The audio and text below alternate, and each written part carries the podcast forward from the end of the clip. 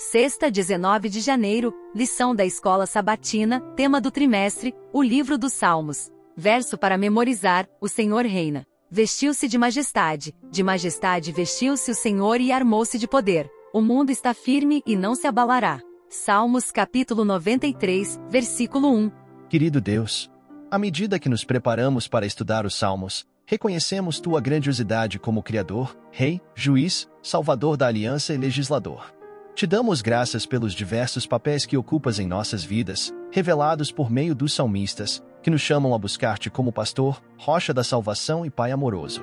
Pedimos, Espírito Santo, que estejas presente em nosso estudo, iluminando nossas mentes para compreendermos mais profundamente o caráter divino revelado nos Salmos.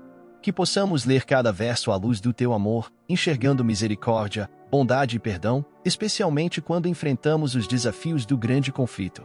Que este estudo nos aproxime mais de ti e fortaleça nossa fé. Que possamos confiar em tua misericórdia, mesmo diante do juízo, sabendo que tua ira é passageira, mas tua misericórdia dura para sempre. Agradecemos por este tempo de estudo e oramos para que o Espírito Santo nos guie, transformando-nos à imagem do teu amor revelado em Jesus Cristo. Em nome de Jesus, oramos. Tema de hoje: Estudo adicional. Ouça Salmos capítulo 86, versículos 5 e 15. Pois tu, Senhor, és bom e pronto a perdoar, e abundante em benignidade para com todos os que te invocam. Mas tu, Senhor, és um Deus cheio de compaixão, e piedoso, e sofredor, e grande em benignidade e em verdade. A verdade de que Deus é amor nos ajuda a entender melhor as várias descrições de Deus e de suas obras nos Salmos. Os salmistas apelam a Deus, que é o Criador, Rei, Juiz, Salvador da aliança e Legislador.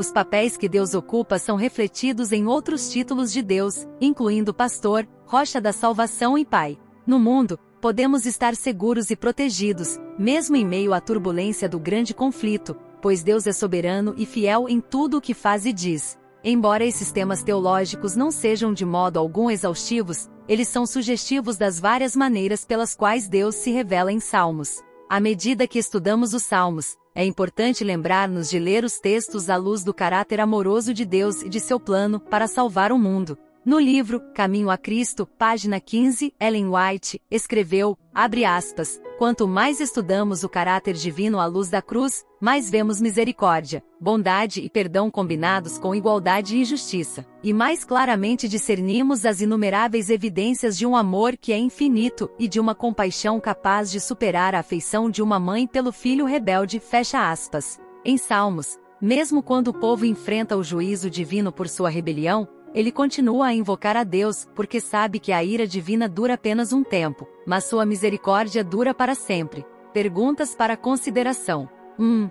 O tema do grande conflito indica que, apesar do governo divino, ainda existe muita turbulência e sofrimento no mundo. É importante entender essa realidade? 2. A crença em Deus deve moldar nossa compreensão de nós mesmos e nossa ligação com a criação? O que ocorre se nos desviamos dessa verdade?